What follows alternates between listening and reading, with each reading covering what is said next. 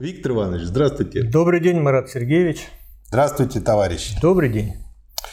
Глава шестая. Издержки обращения. Я напомню нашим слушателям, что мы рассматриваем процесс обращения капитала. Это второй том. Угу. И первый раздел второго тома – это метаморфозы капитала и их кругооборот.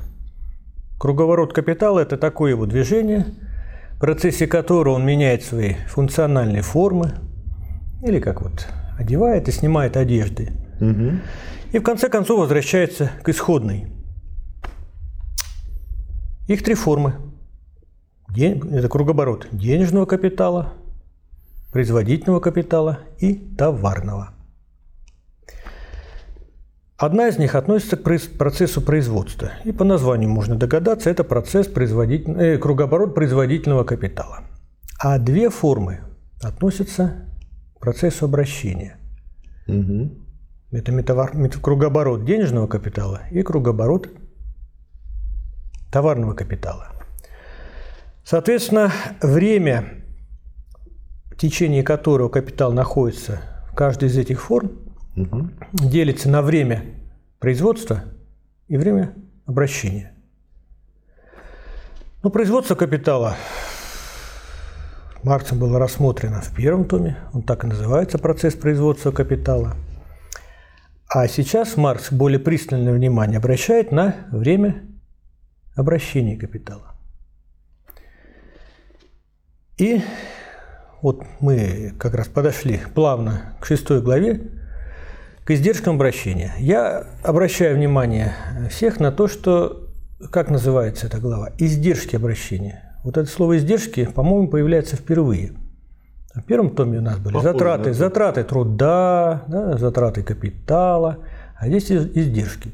И это не случайно. Потому что принципиальный, кстати, отличие? А вот в процессе э, рассмотрения, э, в процессе рассмотрения содержания этой шестой главы мы к этому придем Могу вместе предположить, что это про утрусскую усушку во время пути собака могла подрасти. Ну, это если очень далеко, очень приблизительно. Здесь по содержанию, по сказать, э, тому, что вкладывается в содержание издержек и затраты. Хорошо. Ну и, собственно говоря, первый раздел этой главы – чистые издержки обращения. И подпункт «Время купли и продажи». Превращение формы капитала из товара в деньги и из денег в товар является в то же время торговыми сделками капиталиста, актами купли и продажи. Время, в течение которого совершаются эти превращения формы капитала, субъективно, с точки зрения капиталиста, является временем продажи и купли, то есть тем временем, в течение которого он функционирует на рынке как продавец и покупатель. Время обращения капитала составляет необходимую часть времени его воспроизводства. Точно так же время, в течение которого капиталист покупает и продает, когда он рыщет на рынке, составляет необходимую часть времени его функционирования в качестве капиталиста, то есть в качестве персонифицированного капитала. Оно составляет часть его делового времени. Так как мы приняли, что товары покупаются и продаются по их стоимости, то при этих актах речь идет лишь о превращении одной и той же стоимости из одной формы в другую, из товарной формы в денежную форму и из денежной формы в товарную форму. Речь идет лишь о перемене состояния. Если товары продаются по их стоимостям, то величина стоимости остается неизменной в руках как покупателя, так и продавца. Изменяется только форма ее существования. Если же товары продаются не по их стоимостям, то сумма претерпевших превращение стоимостей остается неизменной. Это, в общем, чем-то напоминает законы сохранения физики. То, что является плюсом для одной стороны, есть минус для другой стороны. Ну вот Марс как бы уже отвечает на поставленный вами вопрос. Значит, стоимость, она где создается? В процессе производства. Да. Создается процессе производства товаров, да. вещей прежде всего. То есть абстрактным трудом рабочий создает стоимость. А в процессе купли-продажи например, вот э, первый кругооборот капитала денежного, когда угу. на авансированный капитал капиталист приобретает определенные товары на рынке, средства производства и рабочую силу. Или затем продает произведенный в процессе производства товары и получает деньги. Здесь стоимость не создается. А здесь что происходит? Смена форм стоимости. Угу. Вот товарную в денежную, денежную в товарную. Вот, как говорится, фундаментальное положение. То есть Маркс, опираясь на свои базисные, фундаментальные положения о том, что является производительным трудом, да, вот он сейчас э, приходит к тому, что в двух э, сказать, фазах кругооборота, а именно денежного и товарного капитала, происходит только смена форм стоимости. А стоимость не создается. То есть создание стоимости – это функция живого труда. Получается, что уже понятны две очень часто встречающиеся ошибки. Первая ошибка, состоящая в том, что купец, продав дороже, может создать стоимость. Да. Вот. А как бы мне очень понравилось, когда мы разбирали первый том, а Маркс шутил по этому поводу и сказал, что, что тогда и потребителя надо тоже назвать производителем стоимости. Вот по этой логике, если ее развернуть. Да а, до конца. И вторая ошибка, что, собственно говоря, вот нужно, э, когда люди говорят о честном капитализме, нужно бороться с тем, чтобы не завышали цены при продажах. И э, тогда, если не будут завышать цены, так сказать, честные будут цены, то будет честный капитализм, и всем будет практически как при социализме хорошо. Это тоже вторая ошибка, которая Даже отсюда наивность, выходит. Да. да, потому что просто происходит перераспределение между коллективным капиталистом, и никакого выигрыша для пролетариата не получается. Ну вот мы подходим к тому, почему Маркс назвал э, шестую главу «издержки обращения». Угу. То есть как бы новый термин появился. Стоимость – это затраты абстрактного труда. Затраты. Да. А в процессе обращения стоимость не создается. Ну, То есть что труд как бы не надо, да. Ну, что-то капиталист тратит. Это, сказать, на поверхности явления видно. На что, склад, как это назвать? Да, да на, на Издержки. курсовую разницу. Издержки. Да. Это очень логично. Если товаровладельцы не капиталисты, а самостоятельные непосредственные производители, то время, затрачиваемое ими на куплю и продажу, есть вычет из их рабочего времени. Вот почему они всегда старались, как в древности, так и в средние века, приурочивать такого рода операции к праздничным дням. Мне понравилось. Просто находчивость, как бы, и как пример очень хороший. Купля и продажа становятся главной функцией капиталиста, заставляющего других работать на себя, так как он присваивает продукт многих – присваивает его в широком общественном масштабе, то в таком же масштабе он должен продавать этот продукт, а потом снова превращать деньги в элементы производства. Но, как и раньше, во время купли и продажи стоимость не создается. Иллюзию создания стоимости здесь порождает функционирование купеческого капитала, но если даже не входить в более детальное рассмотрение этого вопроса, само собой ясно, что если какая-нибудь функция сама по себе непроизводительная, но являющаяся необходимым моментом воспроизводства вследствие разделения труда превращается из побочной функции многих в исключительную функцию немногих, ну то есть вот такая профессия возникает, специализация, в их особое занятие, то от этого сам характер функции не изменится. Чтобы упростить вопрос, так как мы здесь лишь позже рассмотрим купца как капиталиста и купеческий капитал соответственно, мы примем, что агент по купле и продаже является человеком, продающим свой труд. Он расходует свою рабочую силу и свое рабочее время на эти операции. Товар, дефис, деньги и деньги, дефис, товар.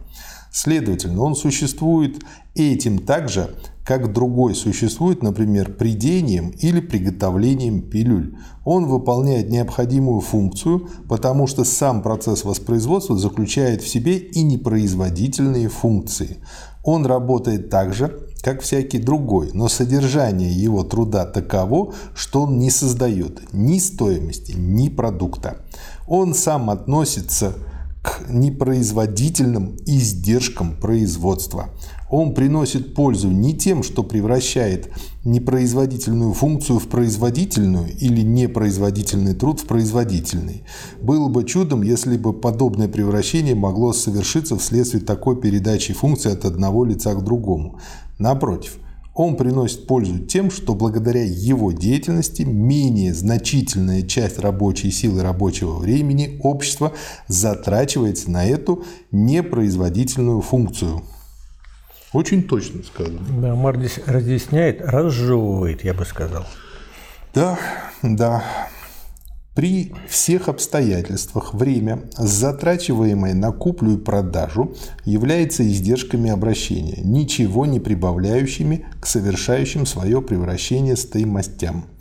Это издержки, необходимые для того, чтобы превратить стоимости из товарной формы в денежную форму, поскольку капиталистический товаропроизводитель выступает в качестве агента обращения, он отличается от непосредственного товаропроизводителя лишь тем, что продает и покупает в более крупных масштабах, а потому в более крупном масштабе функционирует как агент обращения.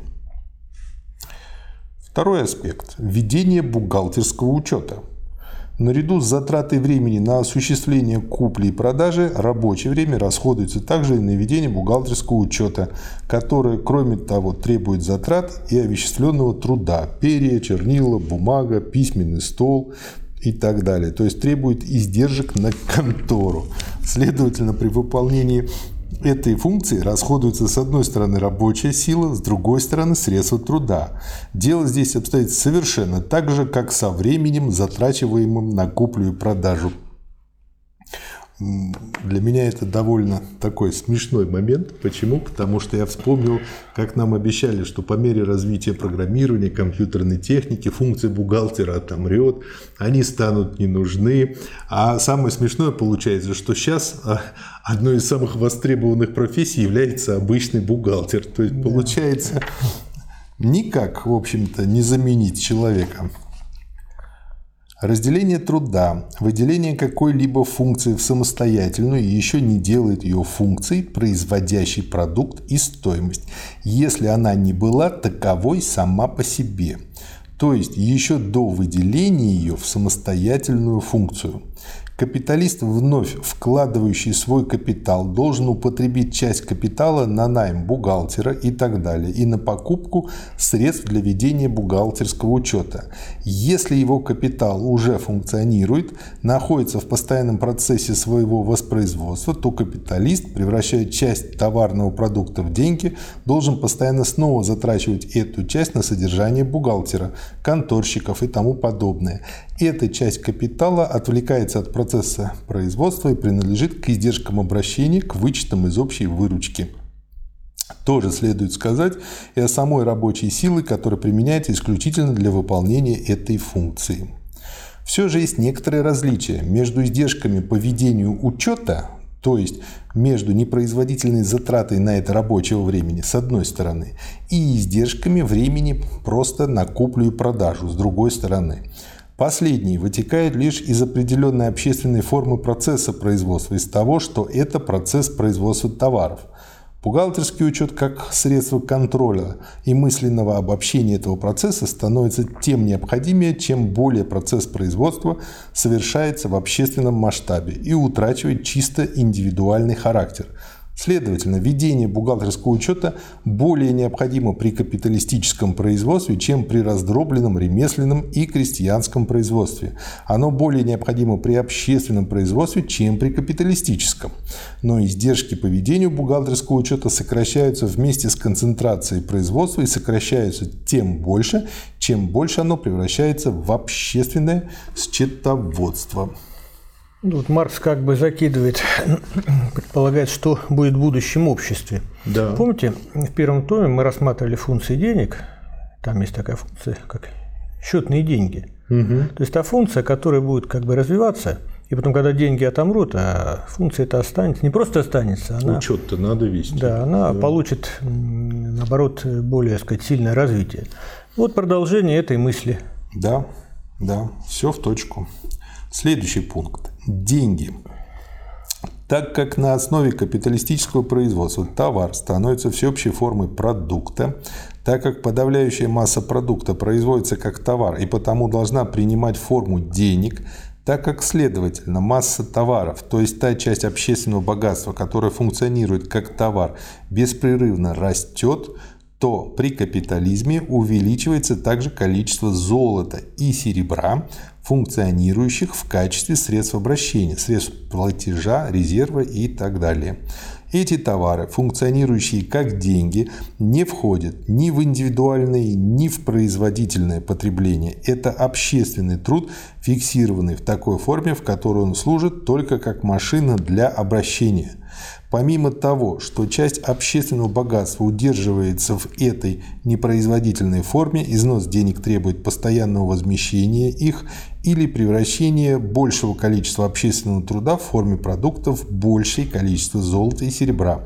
Эти издержки возмещения достигают значительных размеров у капиталистически развитых наций, так как часть богатства находится в форме денег и вообще велика. Золото и серебро, как денежные товары, представляют для общества издержки обращения, вытекающие лишь из общественной формы производства. Это непроизводительные издержки товарного производства, вообще возрастающие с развитием товарного производства и в особенности капиталистического.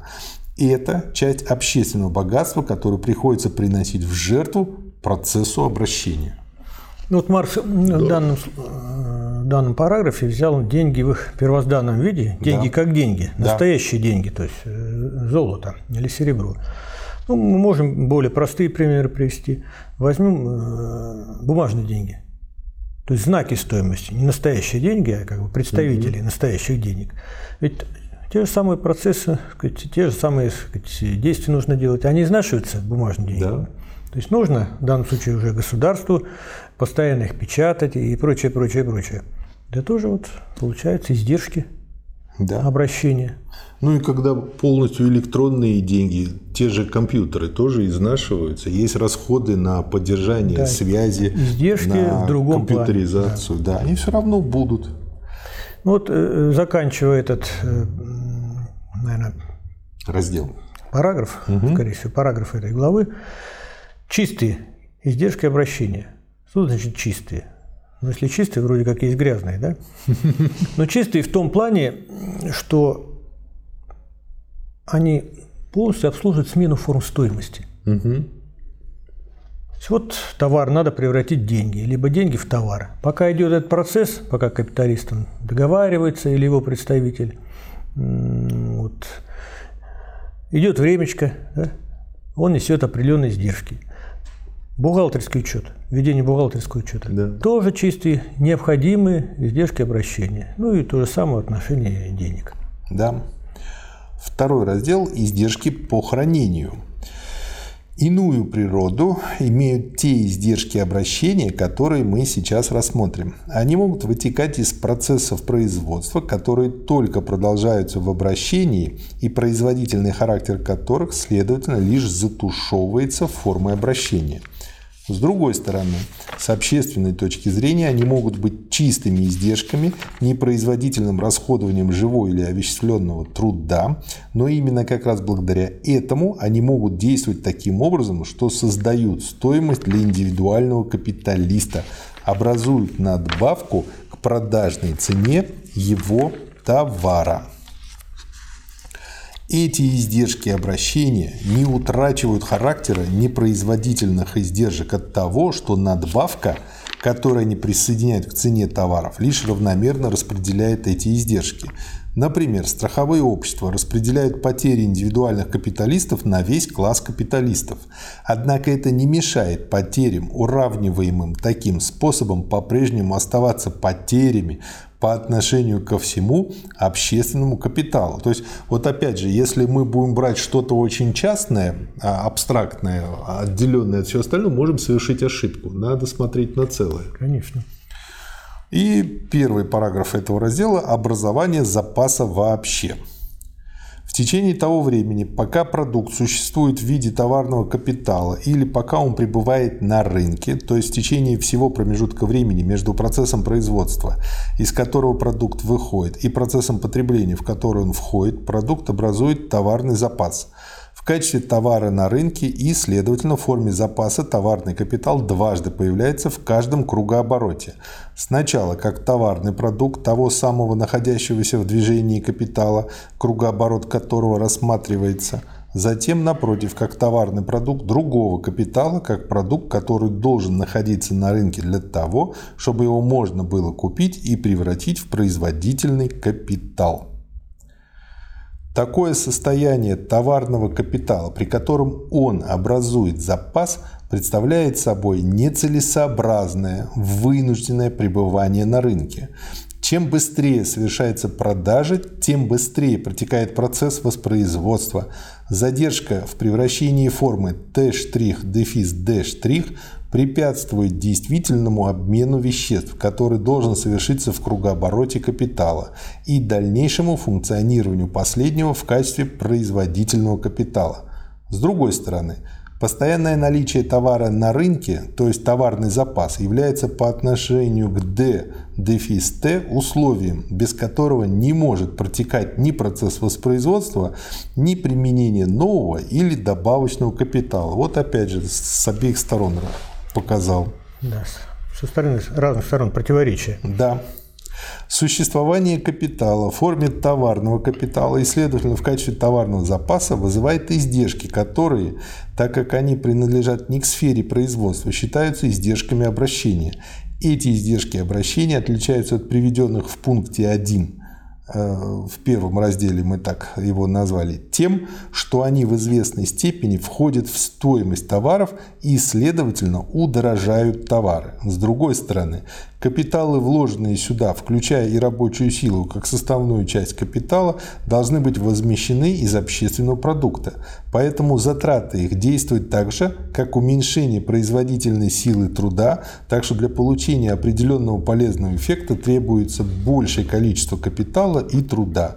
Это непроизводительные издержки.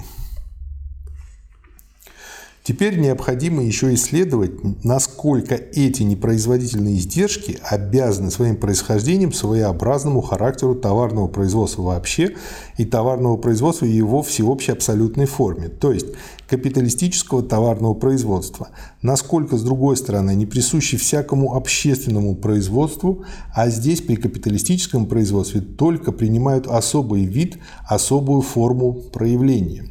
Адам Смит выдвинул нелепое положение, будто образование запаса является специфическим признаком капиталистического производства. В действительности запас существует в трех формах в форме производительного капитала, в форме фонда индивидуального потребления и в форме товарного запаса или товарного капитала. Когда увеличивается запас в одной форме, то запас в другой форме относительно уменьшается, хотя по своей абсолютной величине он может одновременно возрастать во всех трех формах. Само собой ясно, что там, где производство направлено непосредственно на удовлетворение собственной потребности и где продукт лишь в незначительной части производится для обмена или продажи, следовательно, где общественный продукт совсем не принимает формы товара или принимает ее лишь в небольшой своей части, там запас в форме товара или товарный запас образует лишь незначительную и незаметную часть богатства. Вот о чем и споткнулся Адам Смит. Что касается фонда потребления, то он здесь относительно велик, особенно фонд собственно жизненных средств. Достаточно напомнить, только о старинном крестьянском хозяйстве. Преобладающая часть продукта превращается здесь непосредственно, не образует товарного запаса, именно потому, что она остается в руках своего владельца в запасные средства производства или в запасные жизненные средства. Она не принимает формы товарного запаса, и именно поэтому, по мнению Адама Смита, в обществах, основанных на таком способе производства, не существует никакого запаса. Адам Смит смешивает форму запаса с самим запасом и думает, что до сих пор общество существовало, перебиваясь со дня на день или же полагаясь на случайности завтрашнего дня. Это наивное недоразумение. То есть можно быть очень искушенным исследователем, но попадать иногда... Да, попадаться вот да, вроде таком. таких простых вещах. Но это не умаляет заслуг. Ни Рикардо, ни Смита, да. да. Второй э, параграф этого раздела, собственно, товарный запас. Всякий товар, пока он находится на рынке, образует элемент товарного запаса.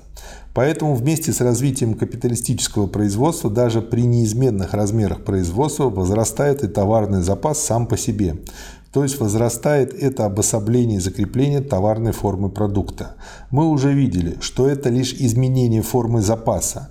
На одной стороне запас товарной форме увеличивается только потому, что на другой стороне в форме прямого запаса для производства или потребления он уменьшается. Это лишь измененная общественная форма запаса. Если вместе с тем возрастает не только относительная величина товарного запаса по сравнению со всем общественным продуктом, то также и его абсолютная величина, то это происходит потому, что вместе с развитием капиталистического производства возрастает и масса всего продукта. Какова бы ни была общественная форма запаса продуктов, его сохранение требует издержек построек, тары и так далее для хранения продуктов. Оно требует также в зависимости от природы продукта больше или меньше труда и средств производства, которые приходится затрачивать для предотвращения вредных влияний. Чем выше общественная концентрация запасов, тем относительно меньше становятся эти издержки. Эти затраты всегда составляют часть общественного труда, в овеществленной или живой форме. Следовательно, в капиталистической форме они представляют собой затраты капитала, которые не принимают участие в самом образовании продукта и поэтому являются вычетом из продукта. Они необходимы, эти непроизводительные издержки общественного богатства. Это издержки по сохранению общественного продукта, независимо от того, вытекает ли существование последнего в качестве элемента товарного запаса лишь из общественной формы производства. Следовательно, из товарной формы и ее необходимых превращений, или же мы будем рассматривать товарный запас только как специальную форму запаса продуктов, присущего всем обществам, хотя бы такой запас и не имел формы товарного запаса, этой формы запаса продуктов, относящейся к процессу обращения. Теперь спрашивается, в какой мере эти издержки входят в стоимость товаров.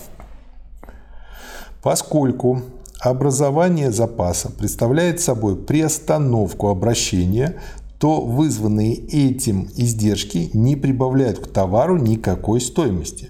С другой стороны, никакой запас не может существовать без пребывания в сфере обращения, без более или менее продолжительного пребывания капитала в его товарной форме. Следовательно, невозможен запас без приостановки обращения. Совершенно так же, как невозможно обращение денег без образования денежного резерва. Таким образом, без товарного запаса невозможно товарное обращение. Если необходимость образования запаса не возникает для капиталиста в Т'-дефис D', то она появляется для него в D-дефис Т. Если она не возникает по отношению к его товарному капиталу, то возникает по отношению к товарному капиталу других капиталистов которые производят средства производства для него самого и жизненные средства для его рабочих. Далее. Для решения этого вопроса полезно знать, чем отличается добровольное образование запаса от вынужденного. Вынужденное образование запаса вытекает из приостановки обращения или тождественно с приостановкой обращения, не зависящей от предвидения капиталиста и противоречащей его воле, что характеризует Добровольное образование запаса. Сам производитель старается иметь на складе товарный запас в размере, соответствующем среднему спросу на его товар, чтобы устранить непосредственную зависимость от производства и обеспечить себе постоянный круг покупателей.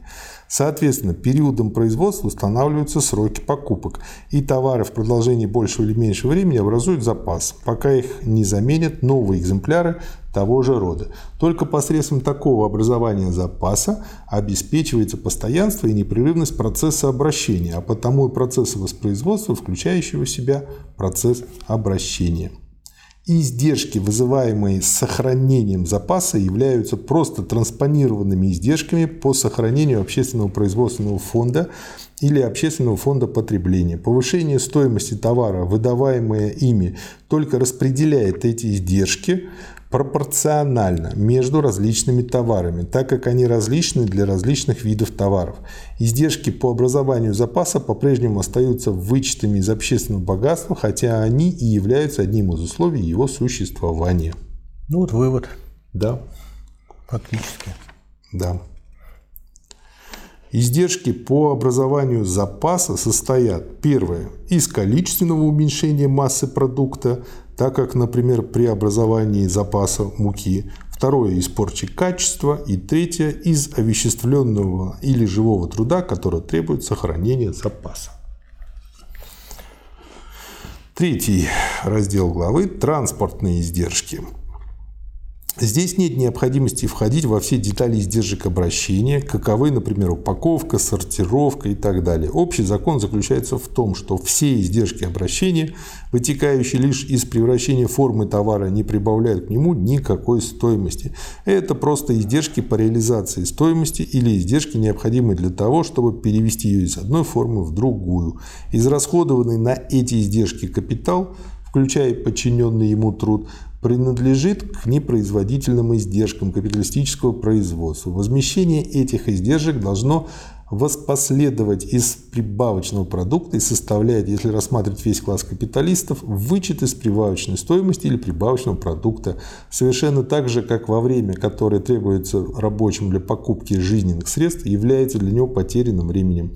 Но транспортные издержки играют слишком важную роль, поэтому здесь необходимо кратко остановиться на них. Потребительная стоимость предметов реализуется лишь в потреблении их, а это последнее может сделать необходимым их перемещение. Следовательно, сделать необходимым дополнительный производственный процесс транспортной промышленности. Поэтому Вложенный в нее производительный капитал присоединяет стоимость к транспортируемому продукту, отчасти вследствие перенесения стоимости средств транспорта, отчасти вследствие того, что стоимость присоединяется трудом на транспорте. Эта последняя надбавка стоимости распадается, как и вообще при капиталистическом производстве, на возмещение заработной платы и на прибавочную стоимость. Как было показано ранее, общий закон товарного производства таков. Производительность труда находится в обратном отношении к создаваемой им стоимости. Это относится к транспортной промышленности так же, как во всякой другой отрасли производства. Чем меньше то количество труда, мертвого и живого, который требуется для перевозки товара на данное расстояние, тем выше производительная сила труда и наоборот. Абсолютная величина стоимости, прибавляемая к товарам транспортом при прочих равных условиях, обратно пропорциональна производительной силе труда транспортной промышленности и прямо пропорциональна тем расстояниям, на которые товары перемещаются. Относительная величина стоимости, которую издержки транспорта при прочих равных условиях присоединяют к цене товара, прямо пропорционально объему и весу товара, но существуют многочисленные модифицирующие обстоятельства. Перевозка требует, например, принятия более или менее серьезных мер предосторожности, а потому вызывает большую или меньшую затрату труда и средств труда в зависимости от относительной ломкости продукта, его подверженности порче, его способа взрываться и так далее. В этой области железнодорожные магнаты развивают еще большую гениальность в изобретении фантастических видов, чем ботаники или зоологи. Например, классификация товаров, принятая на английских железных дорогах, составляет томы и по своему общему принципу основана на тенденции превратить всю разнообразную пестроту естественных свойств товаров в столь же многообразные пороки с точки зрения транспорта и поводы для вымогательства. Здорово. Капиталистический способ производства уменьшает транспортные издержки для единичного товара как посредством развития средств транспорта и связи, так и посредством концентрации, в скобках увеличения масштаба транспорта. Он увеличивает ту часть общественного труда, живого и овеществленного, которая расходуется на транспортировку товаров. Увеличивает потому, что, во-первых, превращает огромное большинство всех продуктов в товары, и, во-вторых, заменяет местные рынки отдаленными рынками. С одной стороны, транспортная промышленность составляет самостоятельную отрасль производства, а потому и особую сферу вложения производительного капитала. Но с другой стороны, она отличается тем, что является продолжением процесса производства в пределах процесса обращения и для процессов, процессов обращения. Ну, давайте остановимся вот это очень на таком интересный момент. аспекте. Я напомню слушателям, угу. что в первом томе Маркс дает такое базовое понятие производительного труда. Угу. Значит, это та целесообразная деятельность, непосредственным результатом которой является вещь. Предмет. Да. В условиях товарного производства, ну и, соответственно, капиталистического производства, как только лишь стадии развития товарного производства, еще и создается стоимость. То есть как бы уже идет развитие понятия производительного труда. Угу. То есть рабочие создают вещь и в том числе и стоимость. Да. И вот э, Маркс э, во втором э, томе, рассматривая процесс обращения, делает угу. такой фундаментальный вывод, что там, где не создается, то есть не идет процесс производства, а лишь меняется формы стоимости, товарная в денежную, либо денежную в товарную, стоимость не создается. Да. И вот он рассматривает чистые издержки обращения, там, издержки бухгалтерского учета, деньги, создание запаса. А вот э, когда рассматривают транспортные издержки, а вроде такой делается акцент несколько другой. Угу. И вот э, известные нам ученые Михаил Васильевич Попов, Александр Владимирович, Владимирович Золотов написали книгу «Философия производительного труда», угу. где они с учетом сказанного Марксом вот, применительно вот во втором томе «Капитала» дали следующее. Расширили или уточнили понятие производительного труда, включив в него не только вот то, что непосредственно создается, но и затраты, связанные с транспортировкой, с перевозкой. И связью. Вещей. Да? Ну, там энергия, не угу. только вещи энергии, я пока это оставляю в стороне. Угу. Что производительный труд – это не только труд, когда вот рабочий стоит за станком, создает товар, но это угу. труд, который связан с перевозкой этих вещей, с доставкой их потребителям. И ну и, соответственно, э, труд он будет создавать стоимость в условиях товарного или капиталистического производства. И очень часто задаются вопросы. Угу. И в том числе и вопросы задают и нам. Угу. Вот. Скажем, труд продавца, он производительный или нет? Угу. И один из вопросов, на который мы будем отвечать, э, скажем, труд работника почты. То есть работник почты, вот, который бегает и там, перевозит вещи, сказать, доставляет э, какие-то посылки потребителям, вообще он создает стоимость или нет. Вот давайте э, рассмотрим. Я думаю, здесь отвечать как надо. Угу. Ведь есть такие понятия, как граница, да? Угу. Продавец пошел на склад. Ну, я думаю, те, кто застали те времена, когда еще продавцы стояли за прилавком, разрезали, упаковывали. Ну, давайте Продав... современный вариант. Вот купил э, на зоне человек что-то. Ему, соответственно, со склада эти кроссовки отправляют службой доставки. Да. Вот доставщик. Он э, относится к издержкам обращения. Да, но вот. это транспортные издержки. Но это транспортные. И вот, соответственно, они тогда включаются, да, в производительные. Стоимость, да. Да. Или работник почты. Тоже. Если он доставил посылку, угу. то это транспортные издержки. Угу. Если он принял э, деньги от э, получателя посылкой, угу. да, дал ему э, квитанцию в уплате, это уже получается угу. непроизводительный. есть... И, соответственно, это издержки обращения, которые не создают стоимости. И, например, если эти кроссовки два месяца торчали на складе, ожидая продажи, то вот издержки за хранение да. в течение двух месяцев это тоже непроизводительные. Соответственно, не создают стоимости. То есть можно, знаете, э, таким образом сказать, что первое, нам нужно смотреть до потребителя всю цепочку, это первое, потому что если я что-то сделал, но это не было потреблено, у меня как бы цепочка разорвалась, и э, раз это не дошло до потребителя, значит это ну, просто ушло в издержки. В результате того, что это долго где-то лежало и потом испортилось, и не, не смогли совсем, потребить, э, например. скажем, э, завод находится за тысячу километров. Оттуда произведенные товары перевели, э, привезли э, Нет, я просто смотрю на крайний Да- случай сейчас. Нет, до- до потребителя они не дошли. Да, Но затраты произвели. да. Но именно из-за того, что они не дошли до потребителя, уже бессмысленен сам разговор. Производительные издержки или непроизводительные издержки. Там создают они стоимость или не создают. Они просто в труху ушли, грубо говоря. В Ну, это- можно так сказать. Вот рабочий стоит за станком, создал Да. продукт. Это его труд производительный. Транспортный рабочий перевез их куда-то. Тоже производительный Смотрите, труд. Неважно, даже они, если куда-то их увозили, можно это заменить каким-то складом, на котором это все стояло, и стояло так и до сих пор стоит, и до сих пор не потреблено, и достоялось до того, что устарело и испортилось. Ну, например, сделали в советское время э, арифмометр Феликс, я купил недавно производство 1974 года. Там нужно вот так вот крутить ручку механически. То есть это работало, естественно, на склад, потому что в 1974 году уже мало кто этим пользовался.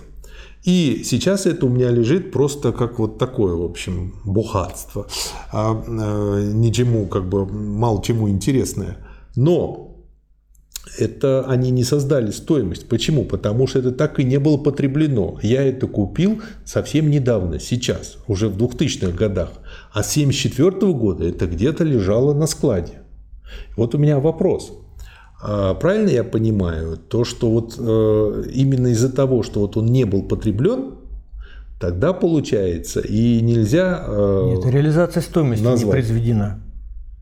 то есть даже несмотря на то, что э, не продали, все равно мы считаем, что стоимость создана. Конечно. Мгм. То есть затрачен труд, Мгм. абстрактный труд, который созидает, то есть труд, созидающий стоимость. Мгм. Соответственно, стоимость воплощена. Что такое стоимость? Это овеществленный труд. Абстрактный, конечно, труд. Вот, в товаре. Или сгусток труда. Вот он есть перед вами сгусток труда, есть арифмометр. И тогда получается это Если просто его перевезли и труд. труда, грубо говоря, Да. непроизводительная, да? И непроизводительная, и потеря стоимости, Мгм. и Понятно. потеря продукта, потеря товара. И сколько бы он ни лежал на складе, вот издержки по хранению это непроизводительные издержки, а вот когда уже кто-то купил, или даже если не купил, а просто я перевожу с одного склада на другой, то Труд производительный и э, затраты входят в стоимость. и они увеличиваются, эта стоимость. Вот теперь стало попонятнее.